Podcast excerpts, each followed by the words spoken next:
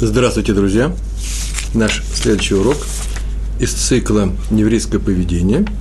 Называется наш урок «Разделить трудности с ближним». Еще говорят нести э, гнет его бремени и так далее, прочие вещи. Об этом сегодня будем говорить. Недельная глава Шмот, начало книги Шмот, первый недельный раздел, вторая, вторая глава, в этом разделе 12 стих, там написано, что «И вырос Моше, и вышел к своим братьям, и увидел, что они страдают». Вышел и увидел, что они страдают.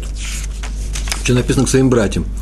Раши пишет на этот стих, что увидел своими глазами и почувствовал сердцем, начал чувствовать сердцем их страдания. Я так полагаю, что Раши надо понимать в том смысле, что э, Моше – он уже знал о том, что они страдают, поэтому и вышел. Не вышел, после чего увидел, нечаянно мог увидеть что-то другое. Нет, а потому и вышел, потому что чувствовал страдания. То есть в сердце своем он это страдание чувствовал. Ему мало было знать э, об их боли, он должен был с ними ее разделить. Вот о чем пишет Раши. И э, такие вещи, добавляю от себя, не делаются заочно. Разделить чью-то боль, сидеть дома – кушать какую-то еду и говорить, ах, есть несчастные люди, которые голодают, им сейчас кушать нечего. Нужно пойти и дать им эту еду.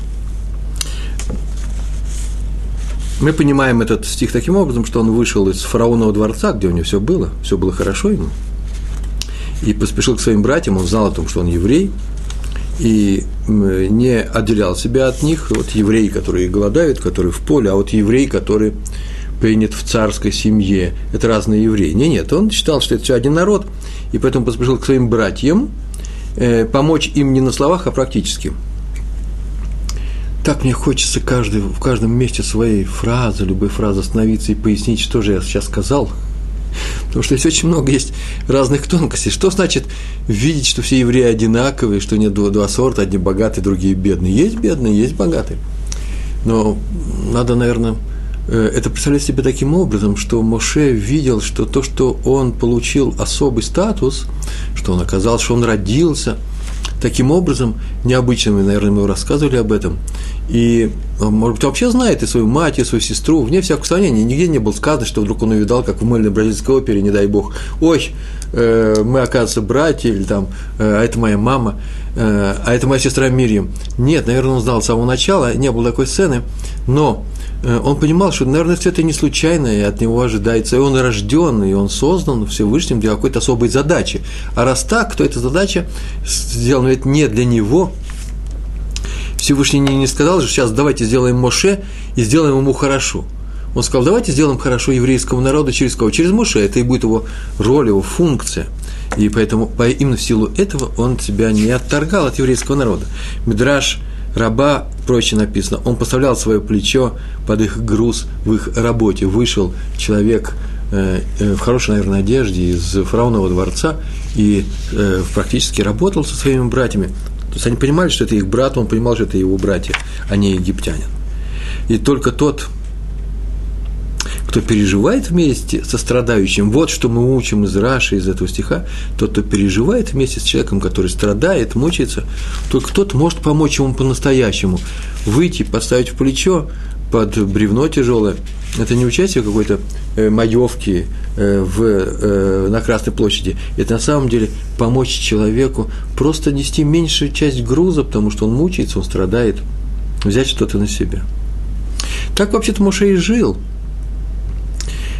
он ведь что-то делал, так очень мало написано о нем, об этом периоде его жизни, несколько эпизодов, один из эпизодов, когда он видал, что один хочет побить другого, и он остановил драку, остановил драку, начал, проявил участие, хотя мог никак не участвовать ну, не обязательно смотреть на это, как на борьбу двух тараканов. Смотрите, два таракана дерутся. Нет, он знал, что дерутся его братья, что нужно кого-то починить, что, может быть, сейчас из-за этого удара все и рушится, потому что евреи сейчас, смотрите, плохо друг к другу относятся. И он остановил его и сказал, нельзя это делать. На что тот, тот мог ему сказать, почему это нельзя? Это у вас в фараоновом дворце, может быть, нельзя, а у нас нормально, он меня обидел. И сейчас он получит, почему? Потому что он плохой человек. Моше же ведь не объяснил ему, что тот неплохой человек – то сказал, не бей его, несмотря на то, что он плохой человек, мне совершенно не интересует, какой он. То есть он не ищет правду, а он ищет справедливость. Это не одно и то же. Он хочет, чтобы люди не страдали, чтобы один не бил другого, иначе тогда, может быть, отношение Всевышнего к этому народу рухнет, не дай Бог. И поэтому он что сделал? Он, рискуя жизнью, их разнял. Рискуя жизнью, он прекрасно понимал, что э, сейчас произойдет, что рано или поздно после этого события это неотвратимая точка э, невозврата, когда уже нельзя будет возвратиться к прежнему состоянию, а именно теперь он уйдет в изгнание, он убежит, и теперь все начнется по-новому, все по ускоряющей, ну, за 120 лет все ускорится в такой степени, что рано или поздно они получат Тору. Да, тут был такой момент, когда они спросили, откуда это ты взял, что у нас нельзя драться? Тору мы еще не получили. Где написано о том, что нельзя стукнуть другого. И на что Муше э, мог, я не знаю, что он там заявил, но он сказал, что не хочешь ли ты ударить, это нельзя. Он это, э, об этом говорил естественным образом, как будто все всем понятно. И мы знаем, откуда это понятно? Из дома Авраама, Авину, нашего праца, из дома наших працев. Они прекрасно знали правила поведения, то, что мы называем еврейским поведением. Это наш цикл наших уроков. Ну и осталось, что мне осталось, собственно, из-за того, что он и из-за того, что он участвовал в боли, можно так сказать, да, в боли других людей, именно за это он был выбран, э, избран спасителем еврейского народа. Вы помните эту историю с овечкой, я не хочу повторять то, что известно всем, что он, рискуя и собой, и своим статусом пастуха, который от стада вообще не должен отходить, побежал спасать какую-то овечку – и на этом напис... об этом написано в Мидраше, что вот если он беспокоится о просто маленьком животном таким образом, который вообще идет под нож рано или поздно, ведь их же съедают, этих овец. Никто же не видел кладбище овец. Их вообще убивают. Так что ж теперь мучиться за нее? Зачем рисковать из-за нее? Он просто не хотел, чтобы лишние страдания были в этом, в этом мире у, э, у всех живых созданий со, э, того, что, э, что создано Всевышним. И поскольку он так поступил с овечку, тем более он будет беспокоиться о еврейском народе, поэтому он получил эту роль, эту функцию, э, функцию э, Машиха, еврейского спасителя. То же самое, между прочим, произошло еще один раз в нашей истории.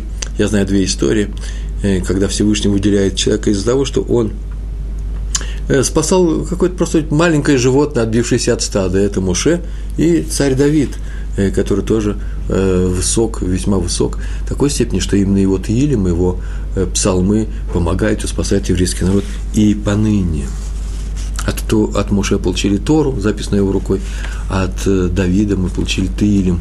Я еще даже не знаю, что больше в руках у людей, еврейских народ, людей за все время существования нашего народа находится больше Тора. Святых Тора все-таки выносят не просто, это такой праздничный момент – а Тилем у каждого в руках, каждый читает это.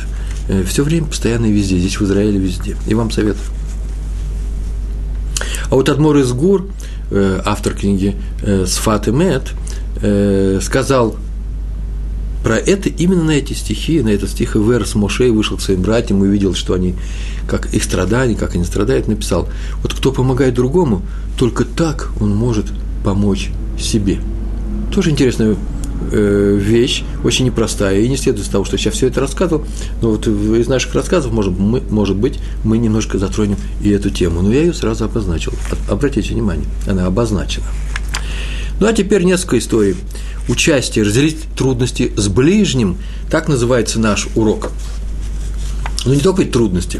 Хотя трудности в первую очередь. Нет всякого сомнения, в этом, э, в этом моменте, в этом аспекте и проявляется именно э, умение человека быть человеком. Помните, мы однажды сказали такую фразу, и мы несколько уроков для этого провели, что в той степени, в какой человек любит других людей, в, то, в этой степени он и человек – и в той степени, какой он немножко профессионал, на скрипке играет, немножко шьет, да, крестиком вышивает, э, немножко семенин, немножко политический деятель. Много у человека функций. Мнение, у него функция одна. И только по одной этой функции он и определяется как человек. Человек, он ровно настолько, насколько он любит других людей. Шутку любит, не просто любит, ах, ох, и участие о них думает. Нет, прям практически любит за, заботиться о них. В частности, сегодня одна из тем, это частный случай, разделить трудности с ближними, э, с другими людьми, людьми.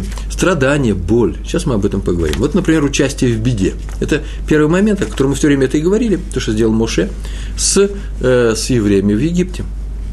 Раф Исроэль Гроссман рассказывал, и записано было это с его слов, к нему обратился однажды один из директоров Айда Ахаридит в Иерусалиме. Есть такая организация равинская харидимная, который занимается многими вопросами, э, очень важными, связанными с кашрутом и многими другими вещами, с воспитанием.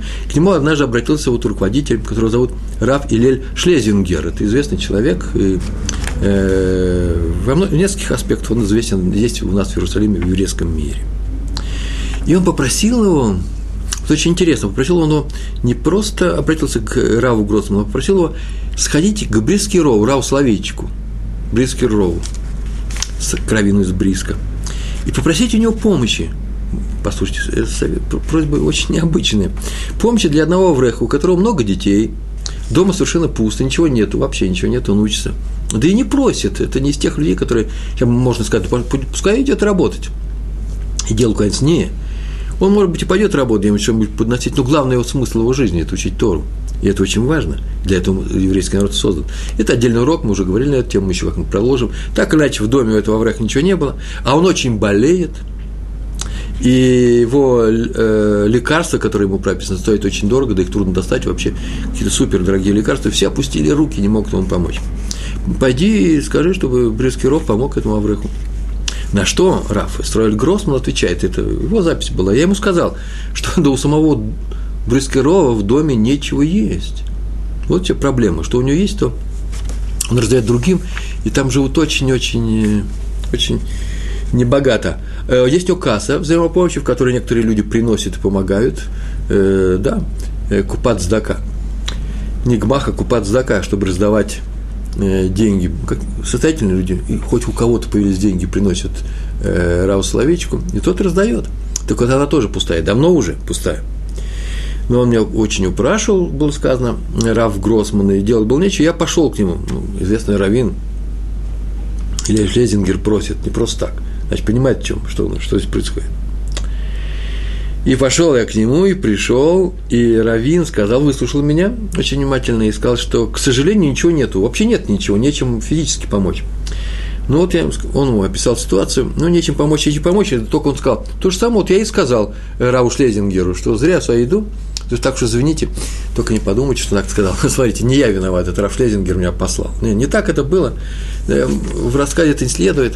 Может быть, это он рассказывает историю, сказал, вот я так и думал. Я так ему сказал, что не стоит ходить. Чувствовал себя не ужасно неудобно.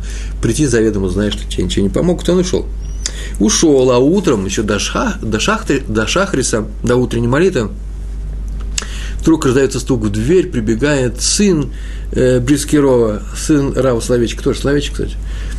И э, в руках у него конверт, и говорит, что отец пришел вечером домой, попил чаю, задумчиво и лег, а потом утром встал и сказал, рано утром, раньше всех, разбудил меня и сказал, что заснуть он не мог, всю ночь не спал после этой истории, надо что-то делать, а делать нечего. Что делать-то? и попросил меня бежать срочно к Раву Ротштейну, у которого есть касса, большая касса, и касса тоже не очень полная, но, по крайней мере, ну, мало кто, он почти уже никому не дает, дает в каких-то страшных, в очень серьезных случаях. И утром рано, можете писать рано утром, 5-6 утра, это перед Шахрисом Рава Соловейчика, Васиким, один из первых миньянов – и он побежал, сын его, и рассказал просьбу отца. Тут не нужно всяких описаний, Рафславичек просит, тот дал ему конверт. И с этим конвертом я пришел вам, вот, передайте этому Авреху. Не спал всю ночь Раф Словечек, взял долг. Он не попросил его дать долг этому человеку, взял долг себе для того, чтобы выдать этому Авреху. Называется участие в беде. Человек не может спать, и серьезно не может спать, не просто притворяется. Нет, перед кем, перед... нет того, перед кем притворяться – это участие в беде, а вот еще и участие в горе, в самом настоящем горе. Рассказывается про Рава Эзру Атия, так его звали. Э, глава Ешивы Пурат Йосеф, это здесь, в Иерусалиме. Э, Сефардская Ешива, они э, стояла в здании, здании в старом городе, и ему дали этому Раву, он еще был, ну, наверное, молодой, дали ему бесплатную квартиру в старом городе, прямо рядом с Ешивой, чтобы он преподавал за счет Ешивы. Ешивы собирал деньги, собирал деньги, наверное, несколько, содержание нескольких квартир, одна из них была Рава Ати. А но не прошло и двух лет, через два, почти через два года, он съехал и уехал в старого города. Можете себе представить, куда он уехал. Он уехал в э, э, Шхунат Бухарим, в квартал, в Бухарский квартал. Это, если от старого города по Шмуэль Ганави, по улице Ганави от Явских ворот подниматься наверх, а там действительно немножко наверх все поднимается, и э, на подходе к Меашарим, э, к Меашарим, э, Меашарим остается слева, так вот последняя часть Меашарим к северу, это будет называться э, Шхунат Бухари. И он там снял квартиру, снял, это было, ну, может быть, дешевле, чем сейчас, но тогда это были тоже какие-то деньги. И вот там он жил, а в старый город он ходил пешком. Э, я своими молодыми ногами это делаю, туда зайду, ну, 25-30 минут. Э, вообще немножко побольше нужно, движение сейчас есть, какое-то сейчас то не было. И главное, главное, квартира стоит денег. Его спросили, в чем дело. А потом выяснилось, что проблема заключается не в нем, а в его, э, в его жене Ребецин, в жене Равина. Дело в том, что мимо окон, где они жили, в старом городе, проходит дорога, довольно-таки дорога, большая дорога. Сейчас она так уже, она есть, но сейчас по ней не ходят похоронные процессии. А раньше по этой дороге шли похоронные процессии с всего Иерусалима на кладбище. Кладбище, которое называется Масличная гора, да, по-русски называется, Аразайтим. Масличная гора – вот э, это было практически единственное кладбище, там хранили всех евреев, не надо будет сказано, и люди шли через весь Иерусалим, если они шли из квартала, э, из центра города, нынешнего центра, э, то входили через Явские ворота, через весь старый город, шли к южным воротам, и потом опускались и поднимались в Вади, и поднимались в, на Масличную гору.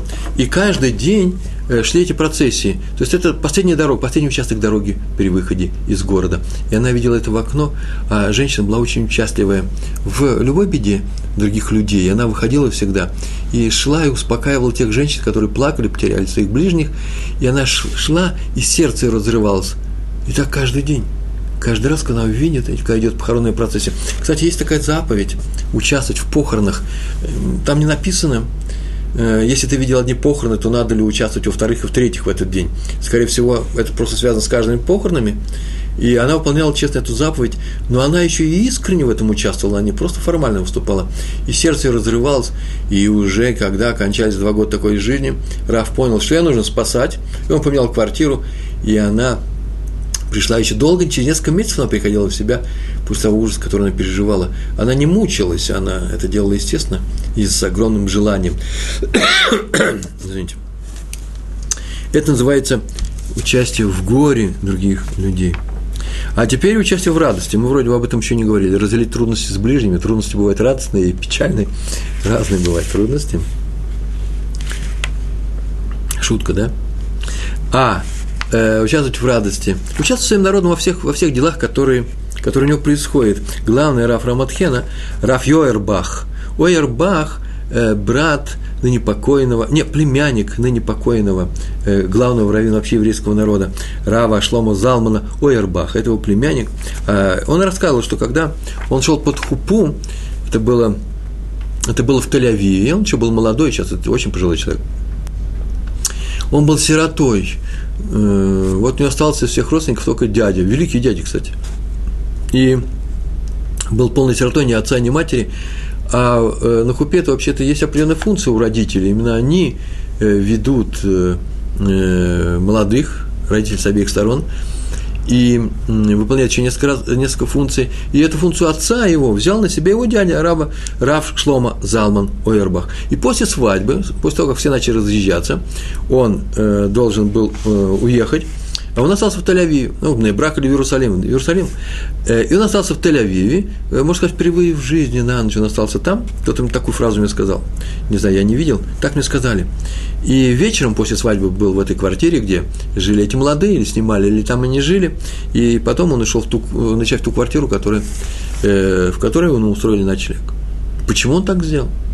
Зачем он остался в городе? Ему рано утром вставать было в Суишивайте. Но так или иначе, так это остался вопрос до тех пор, пока Раф э, Раф Ирбах, вот главный раввин этого города, сказал, что стал он взрослым человеком, у него была своя ешива, и один из его студентов тоже устроил свадьбу, не студент тоже был сиротой со всех сторон, и он решил устроить эту свадьбу, вообще руководить этой свадьбой и выполнить функции отца. На что его дядя, как только услышал об этом, сказал, о, слушай, ты как будешь выполнять роль отца, ты должен остаться с ним после свадьбы. Как это сделал я? Тут э, племянника спросил его, кстати, между прочим, я так и сделаю, ладно, а почему ты так сделал? Это ведь нигде не написано, никаких законов, нигде слов такого не сказано. И он сказал, что он выполнил роль отца в силу следующей причины.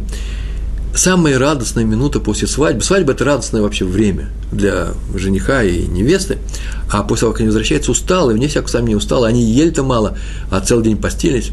Самая большая радость, когда сидят вместе, первое действие, которое они участвуют вместе в этом действии, они открывают коробки с подарками и радуются этим подаркам, как дети.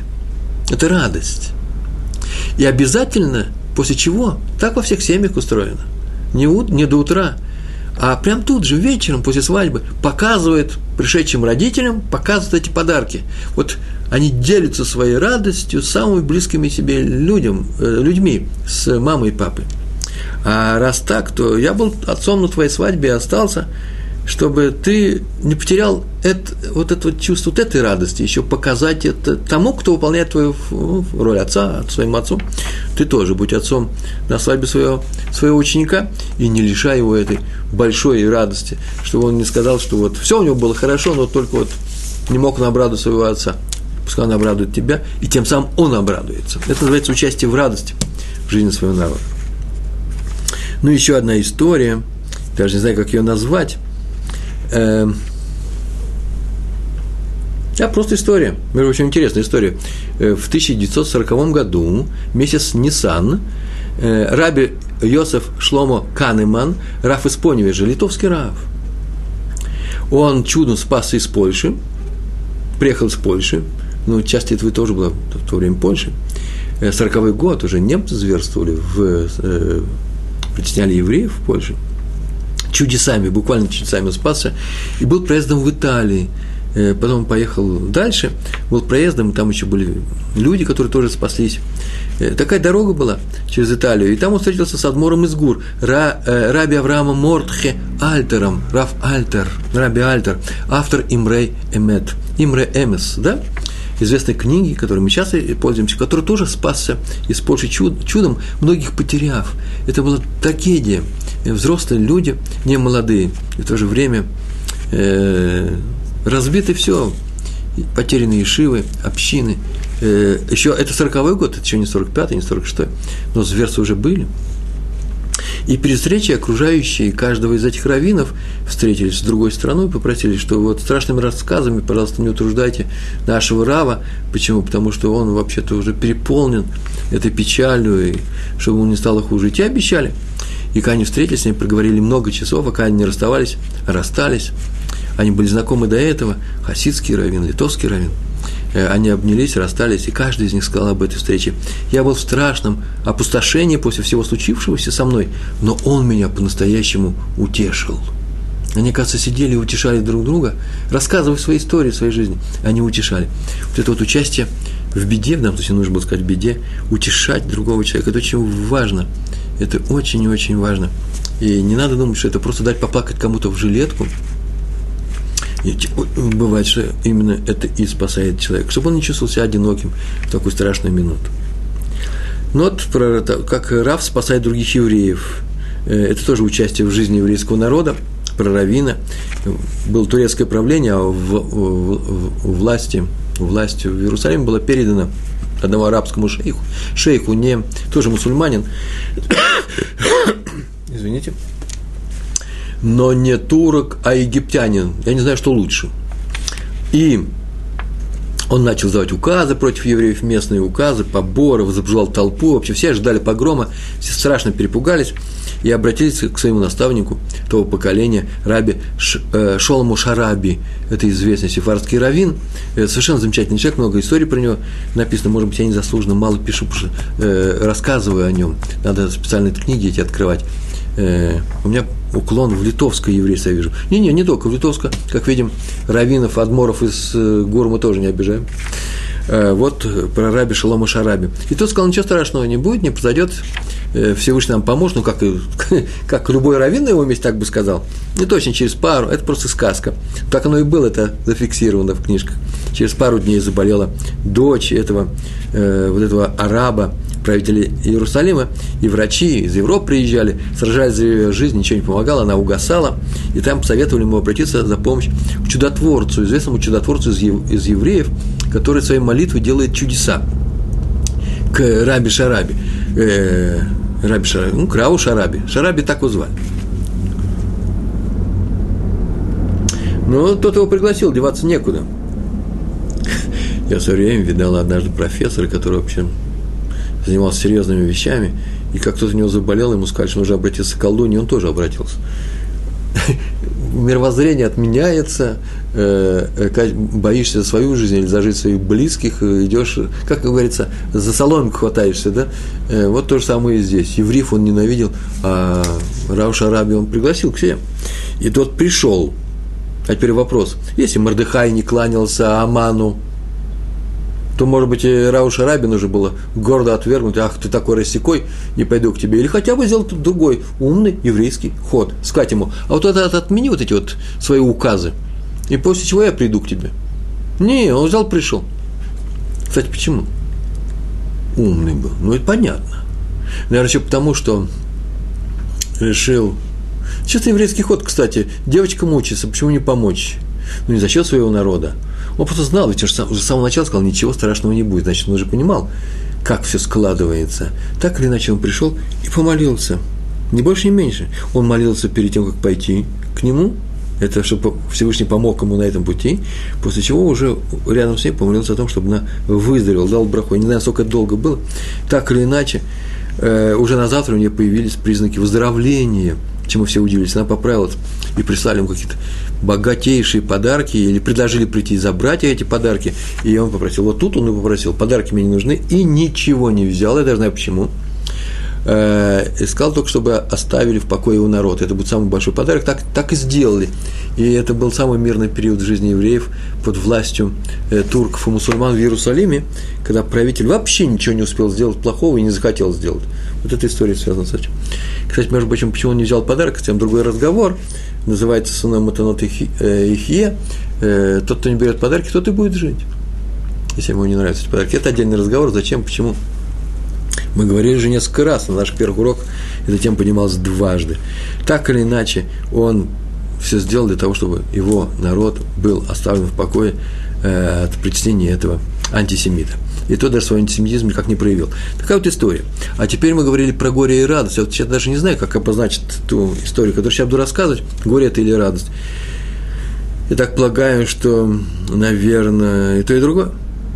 Раф Мушешмуэль Шапира, известнейший раввин, поехал однажды на свадьбу в Бней Брак из Иерусалима, когда там вообще трудно, не, просто было добраться, к, и сказал, ну, едет на свадьбу к такому-то человеку. Все знали, что этого человека, он не знает лично, не то, что не был его учеником, он его никогда не видел. И он поехал на его свадьбу.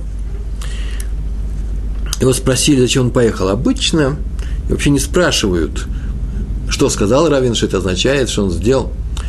Но здесь почему-то написано, что его спросили, может быть, потом он сам объяснил, не знаю. Так иначе он сказал, что его старший брат этого, вот Авреха, этого ученика, который сейчас делает свадьбу в браке, старший его брат – учится у него выше в Иерусалиме, у Рава, у Рава Шапира, мой Шмуэль Шапира. И поэтому он вообще-то едет к, к брату, к младшему брату своего ученика, своей Шивы. А старший брат, он не женат. Не получается. Какие-то причины есть, и так или иначе он не обзавелся семьей. Обычно нас делается таким образом, что э, не торопится, не перепрыгает через э, сестру или брата, и на, э, свадьбу устраивает согласно возрасту.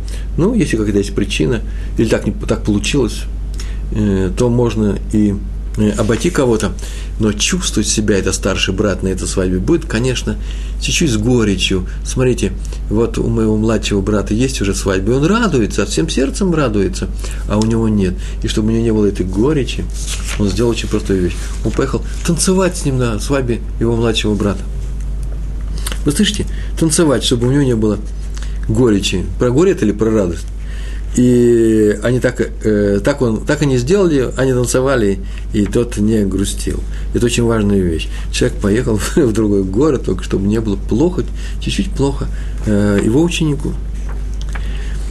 А теперь такой важный, важный момент, как мне кажется, он мне представляется важным, о том, что наши переживания за человека, попавшего в беду, наше переживание помогает ему и уменьшает его беду. Вот на эту тему рассказ, а дальше теория, может, расскажу. Это рассказ про раби Исра Залмана Мельцера. Он болел сердцем, он уже был в возрасте, болезненный человек, и врачи ему запретили волноваться. Он был человек волнительный сам по себе, э, все остро переживал, я ему не запретили волноваться. Я иногда смотрел на свою картинку, э, довольно любопытная картинка. Там какой-то человек, и с опозданием от меня машет рукой. Мне хочется что-нибудь тоже помогать ему в ответ.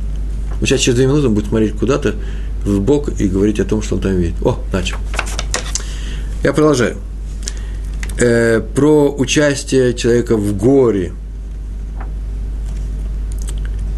Рахмуша Словечик из Швайца, из, из Швейцарии. Между прочим, я его увидел в Москве, он приезжал к нам в Москву. Раз Словечик. И он э, э, один из организаторов Ешивы, Э, который сейчас есть в Москве, существует, Турат Хаим, и его ученики, его раввины, э, раввины крупнейшие, продолжают курировать эту вишиву, там мои друзья преподают, я там тоже несколько раз появлялся в свое время, просто как на право гостя, гостя. А недавно были показаны сюжеты из моей программы «Шалом», телевизионной программы «Шалом» про эту вишиву. Так вот, Рахмуша Соловечка из Швайца. Однажды среди ночи раздался звонок, телефонный звонок.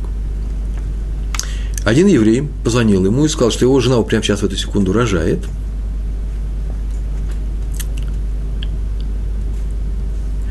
И э, тяжелый род очень, и он просит помолиться за нее и ребенка.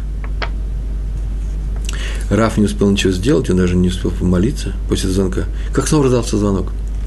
Не нас будет сказано, он сообщил, что молиться уже не надо. Жена жива, но ребенок мертв. Так получилось, не спасти ребенка. И повесил трубку.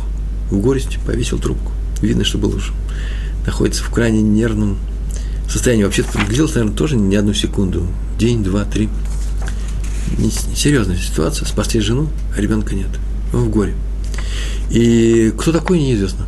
И Раф бросился звонить по телефонам, по номерам разным. Все это происходит в Швейцарии, это не в России, это в Швейцарии. И это было лет 20, 25, 30 назад, не знаю. Но уже тогда можно было выяснить, кто кого рожает, кто кого, кто рожает сейчас в швейцарских э, роддомах, больницах. И он выяснил. Не сразу, это не сотовый телефон, нет, был служб такой. Это сейчас все просто. Выяснил и поехал три часа ночи в ту больницу. И взял, поехал, взял с сыном, поехал. И тот спросил, а чем теперь можно помочь-то? Зачем ехать? Ребенок, ты же умер.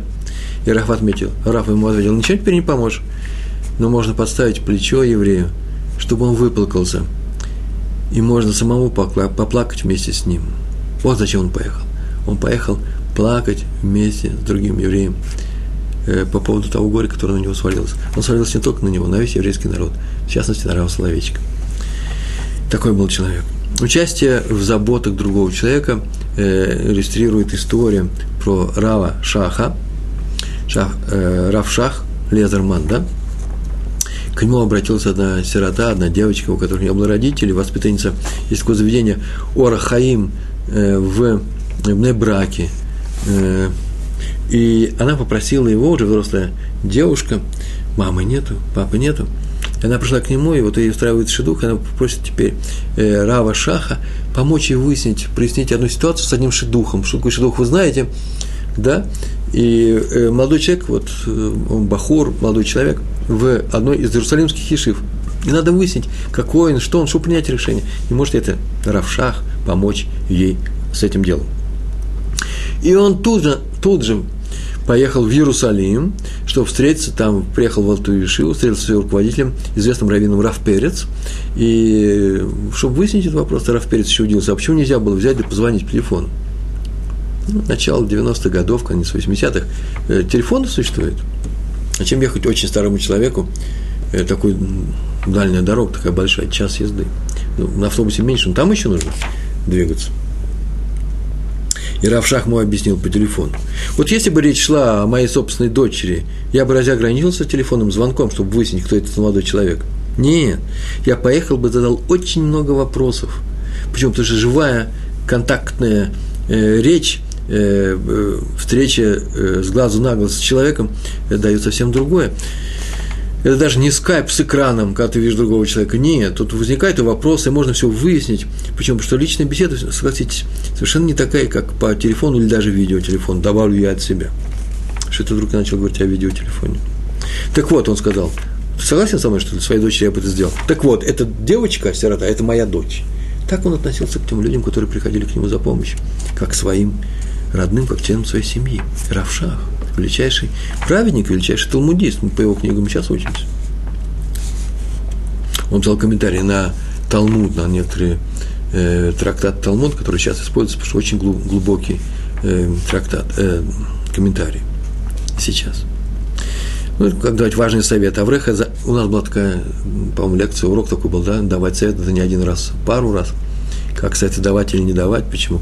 Вот это, между прочим, тоже важное участие Э, как проявлять участие свое в проблемах, в бедах своего народа через советы. Один а, Аврех из Антверпена, есть такой город в Европе, оказывается, сейчас завален снегом. Э, э, ему помог однажды совет равина, который звали Хайм Крайзвирт. Мы сказали, что вообще довольно-таки известной фамилии, известный равин был, ныне покойный, и фамилия эта известна в Европе, когда ее произносишь, все понимают, о ком Говорят, для меня это как раз, я его первый раз эту историю перевожу, историю про него. Что за совет он дал ему? Дал ему этому молодому человеку, Авреху из города Антверпен. Э, у него не было детей. Семья есть, жена есть, а детей нет. И он пришел с советом к Раву Крайзверту.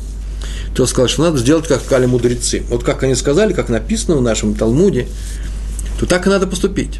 Это самый лучший способ – вообще, это был конек, я бы сказал, э, Рава Крайзверта из этой истории, из нескольких историй, которые было приписано тут же, рядом в этой книге, следовало, что он знал все такие подобные высказывания наших мудрецов и верил в то, и так она и надо, так и надо делать, верил в то, что это стопроцентная помощь. Стопроцентная, не надо ничего менять здесь. Так вот, что сказали мудрецы? А мудрецы сказали, простую вещь, сейчас скажу, скажете, вот это очевидно. А вот не очевидно. Тот, кто просит милосердия у небес для другого человека, и сам он нуждается в том же милосердии. Тому небеса ответят первому. Повторяю, если вы видите, что кто-то в чем-то нуждается, очень сильно нуждается в какой-то помощи, и я страдаю тем же самым, мне нужна такая же помощь, я должен пойти молиться за него, и тогда мне Всевышний поможет. Когда? Раньше его.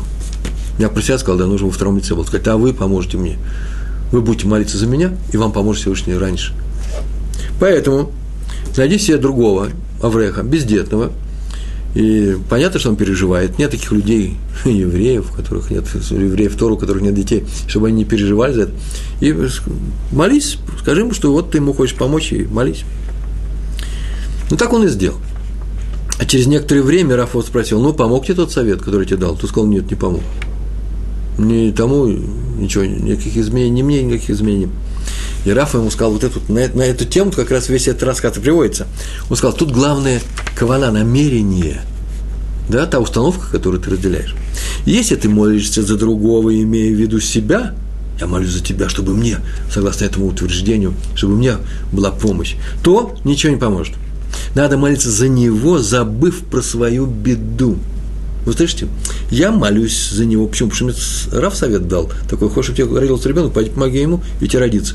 Я прихожу вот, и забываю об этом. О, вы так умеете делать? Надо молиться за него, чтобы у него эта беда прошла, забыв про свою беду. Тогда это сработает, только тогда сработает. И через некоторое время его жена стала беременной. И повторяю, что у самого Рава э, Хайма Крайзверта ни на миг, никогда в жизни не было никакого сомнения, что советы, данные мудрецами прошлого, помогают на 100%. Этим он и жил всю жизнь, этому он учил других людей, давал советы, как мы видим. И эти советы всегда помогали. Ну, теперь про помощь садика. Ой, мне так понравится этот ужасно короткий рассказ. Я так обрадовался, что я его нашел, когда сейчас искал сегодня утром э, эти рассказы. Большинство из них я привожу, я их уже знаю, мне нужно только найти их где-то, э, поискать и вспомнить. Вот там лежал такой-то рассказ, это сюда годится. Сегодня, заметили, сколько рассказов у нас? Сегодня у нас очень много рассказов, я бы сказал, даже 14. Но я их отмечаю еще циферкой. Могу публиковать все. А эта история очень короткая, несколько строчек. Я уже, в принципе, уже убегал.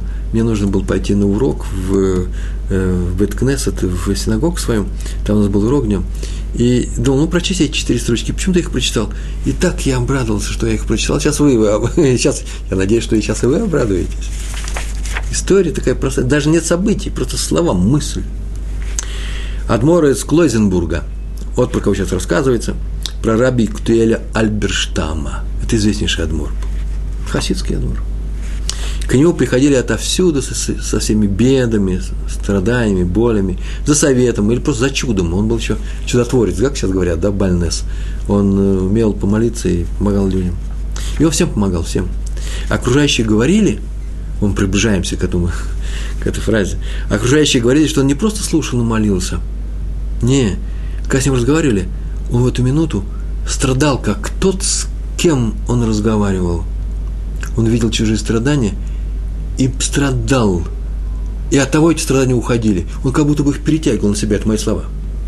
Так вот, об этом написал, вот главное, Адмора из Динова, крупнейший мудрец, динусский Адмор, в своей книге, которая называется «Икра Депирка». Такое название – ну так написал. Я перевел сегодня, просто возьму сейчас, прочитаю слово в слово, как написано. Что помогает тому еврею, кто... Что помогает тому человеку, кто высказал свою беду цадику? Сидит цадик перед ним, и он свою беду перед ним показывает, рассказывает. Что ему помогает? Тот даже не помолился за него, еще не успел молиться, а уже пришла помощь с неба. Почему? Пишет Адмур Издинова. И отвечает – как только цадик начинает страдать за своего ближнего, небо тут же убирает причину этого страдания. Для чего? Чтобы цадик не страдал. Вот что нужно сделать. Я говорю про цадиков. Если вы цадики, вот вам что нужно делать. А именно, нужно достичь такого уровня, чтобы небо за вас переживало. Надо быть не просто хорошим человеком, ну, тоже, ну что это такое? Все время говорим, будьте хорошими людьми. У нас лейтмотив такой, будьте праведными людьми, еврейское поведение. Да нет, у нас выхода нет. Мы вынуждены быть хорошими людьми. Для чего? Вот тогда нас будут любить небо. А вам нужно, чтобы вас любило небо? Да. Зачем вам нужно, чтобы вас любило небо? Как зачем? Оно будет помогать людям. Как помогать? Если я страдаю за тех людей, которым больно, небо меня будет любить и убирать от страдания. От кого оно будет убирать? От этих людей, страдания которых я переживаю. Вы слышите, как все это работает? Как просто механизм. Есть страдающий, есть садик, есть небо. Страдающий приходит к садику, садик берет всю боль на себя, небо убирает эту боль от него, убирает вообще боль. И человек выходит здоровым, живым. Ну, кроме донора. Здесь садик – это донор, который подставляет себя под удар. И небо от этого удара его защищает. Мне эта мысль ужасно понравилась. Необычайно. Вот я ее рассказал. Надо было не афишировать, а взять потихонечку и рассказать, да? Раб, Раби Арье Левин, про него давно мне рассказывали, в прошлый раз я были рассказы про него. Он рассказал своему сыну, взял и рассказал однажды, шли они по улице, он рассказал ему. Он ко мне приходит, он так сказал, ко мне приходят люди с жалобами, бедами.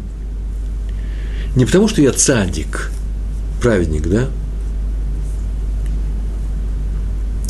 Есть садики побольше моего. И не потому, что я мудрец. Живем в Иерусалиме. Иерусалим полон мудрецов. Всегда и всюду. Все необыкновенных людей. Это вам не Нобелевский комитет, который ищет двух-трех в каждой отрасли науки. Есть просто в, в, на каждом углу супер мудрецы. Это я добавляю от себя. И не потому, что я разбираюсь в каких-то вопросах. Я не специалист, мумха. Не потому, ко мне люди приходят. А он просто взял и сказал сыну, наверное, сын учил, он не хвалился, хвалиться нельзя. Он просто сына учил, что нужно делать, как помогать людям. Он так сказал. Потому что я просто чувствую их боль, переживаю их переживания. Я плачу вместе с ними, когда они плачут. И это им помогает.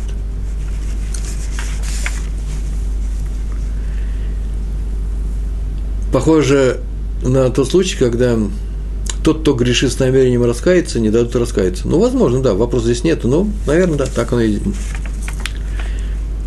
глубокое какое-то выражение. Какое-то. Это про раби Арье Левина. А вот сейчас про Рава Шлома Вольбе, и у нас еще остается с вами, так скажем, 13, 3, 7, ну, 16-17 минут. Э, Рав Шлома Вольбе совсем недавно умер человек в замечательнейшей книжке. Если бы у меня были деньги на перевод его книжки, я с удовольствием перевел бы его да, Алим э, э, Шор, э, книги по воспитанию, по э, семейному праву. Какие книжки его приведены, кстати? Что-то необыкновенное, я был на нескольких уроках. Э, много я оттуда взял в свое время. Так вот, рассказывает, как э,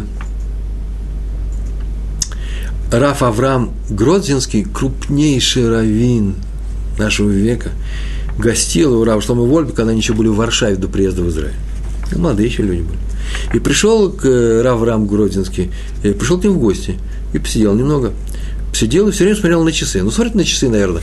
Странно, часы не очень новые, что он всем показывает, какие, какие часы. Он смотрит на них. А потом вдруг взял и сказал, а можно у вас тут спеть песню? В Варшаве. Предвоенный. Ну, пришел такой крупный раввин, чего же не спеть, спой. И он начал петь. Ну, все начали подхватили и начали петь вместе с ним. Странная, конечно, история. Не иначе как про сумасшедших, я бы сказал. Но я бы сделал такое кино совершенно замечательно. И что свадебное он затянул, никакой свадьбы нет. Ну, поет радостный, и вместе с ними все спели песню. Одну, вторую, третью. После чего спросил очень скромно, очень тихо, потанцевать-то можно? Я сказал, ну и потанцевать можно. Все уже вошли в такое веселое расположение. И он встал в круг, поднял всех в круг, и начали все танцевать и веселиться.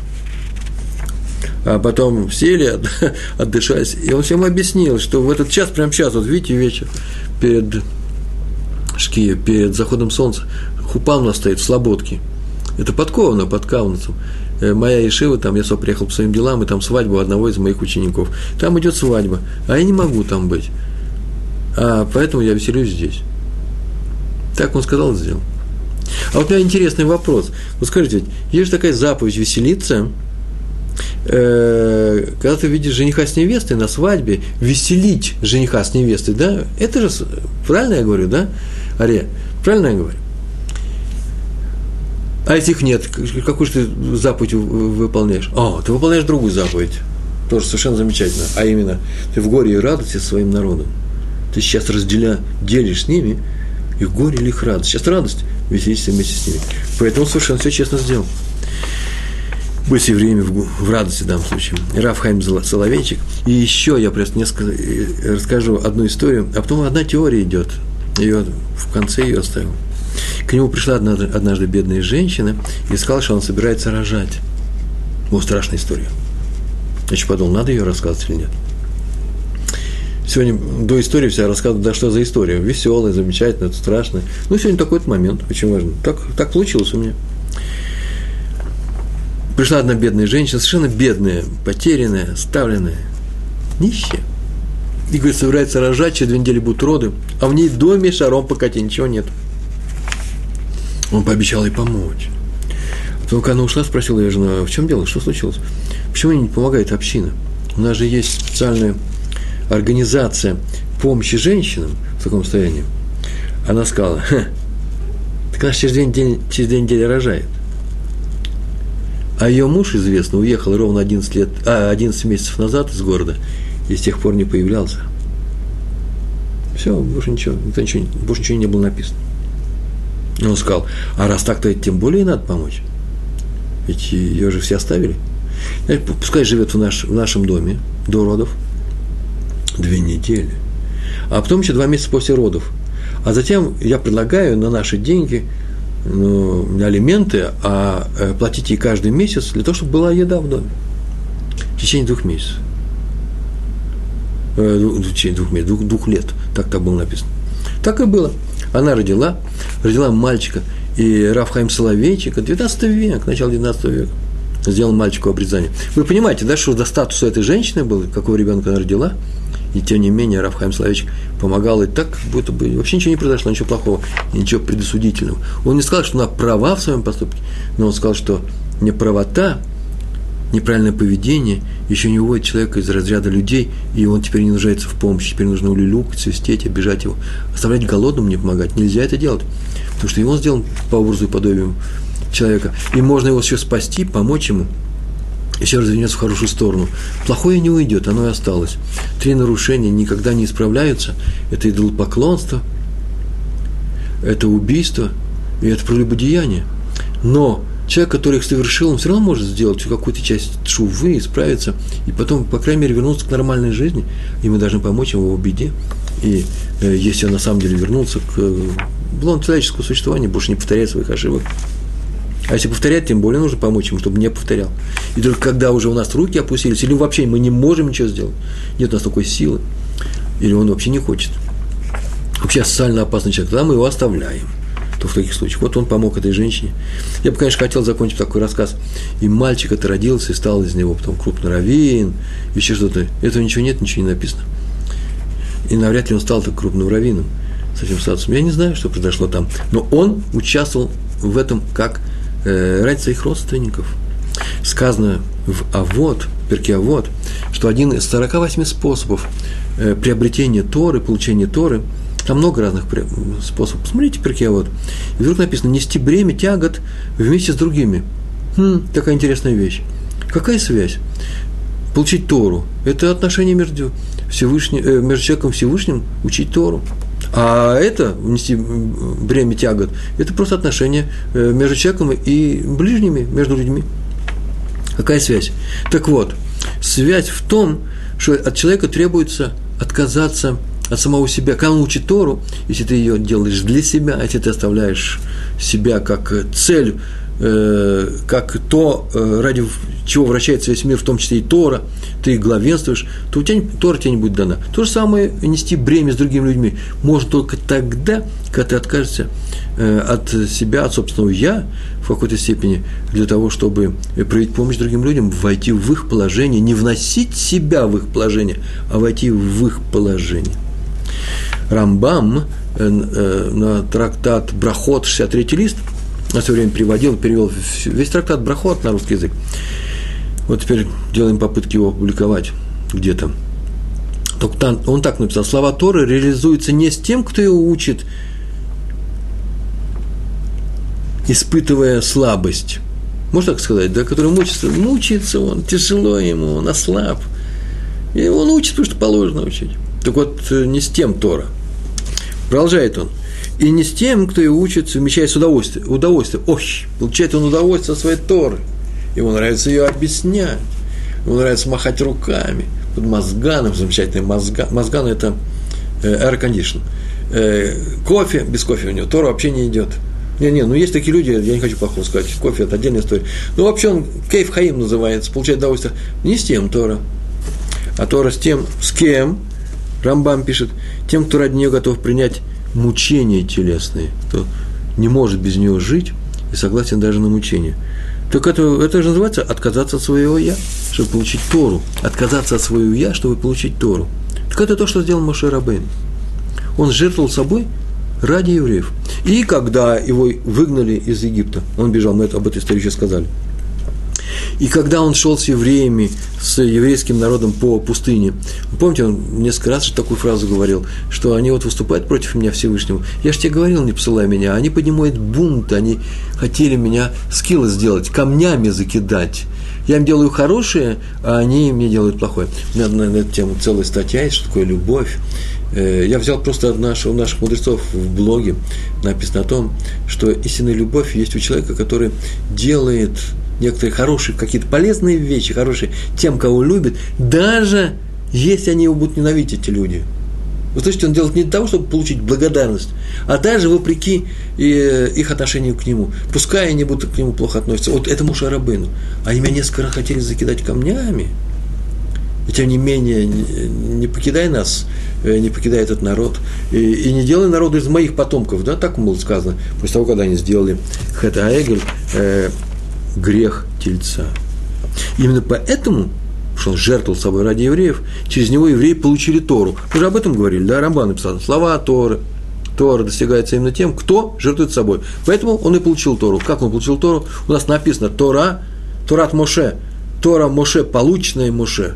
Мы получаем каждый сам для себя, а Моше получил для всех. Из-за чего? Из-за того, что он высоко, на высоком уровне жертвовал собой. Вот когда такой человек уходит из жизни, это чувствуют все ибо он жил не ради себя, а ради других. и сразу взять огромная дыра просто в, э, во всем еврейском народе.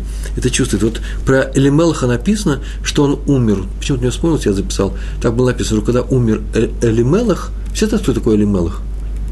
Это муж э, Наоми, которая пришла домой, ушла одна со сыновьями в Заярдан во время голода своим мужем или Мелахом, а вернулась одна вместе с своей невесткой Рут – вот Рут выросла в доме Наоми, уже будучи взрослой. Так вот, про него написано, что он умер Иш Наоми. Почему Иш Наоми? Муж Наоми. Умер или Мелах, муж Наоми. Да потому что его смерть заметила только его жена. Вот это вот не самый удачный способ жизни, не смерти, а жизни тех людей, которые вообще могли бы сделать большие вещи, потому что про него было сказано, что он был настоящим, мог быть настоящим руководителем мирского народа, если бы в тяжелую минуту не бросил его. А мы об этом сегодня говорим. Во время горя не то, что не, не бросай, оставайся, переживай вместе с ним, не загораживайся, не уезжай, как это сделал Элимелах. Ну, есть еще такая поговорка в еврейском народе, что по, похора, по похоронам, по русски, на, на русский язык я перевел, видно, что за человек умер. Откуда мы можем узнать, что это был человек? Потом, как его похоронили. Всякое, конечно, бывает, и страшные вещи бывают. А Моцарта вообще хоронили, да, в одной телеге, никто там никогда не мешал. Я ничего этого не знаю, просто есть такая поговорка, не больше, не меньше, что смерть оценивается не тем, как прожил человек, как он думает, как он прожил, а тем, что думают люди о том, как он прожил в этой жизни. Ну и последний момент, у нас осталось с вами 4 минуты, я даже сказал, ну да, 4 минуты, даже меньше, показывают мне тремя пальцами. В книге Шофтим, глава 6, читаю про судью, которого звали Гедеон. Гедеон, это известная история, шестая глава. Шофтим – это э, судьи, судьи. Там написано о том, что к нему с приветствием обратился ангел, Малах, ангел Всевышнего. И на что он просто приветствовал его, на что Гедон высказал ангелу вообще свою претензию, серьезную претензию. И краткое содержание этой претензии заключалось, было такое. Нам рассказывают, это и в комментариях видно, и в самом тексте тоже. Раша об этом еще подробнее написал. Просто общее содержание такое его претензии. Нам рассказывают, что Всевышний вывел евреев из Египта, несмотря на то, что они опустились практически на самую низкую точку падения, дошли до предела.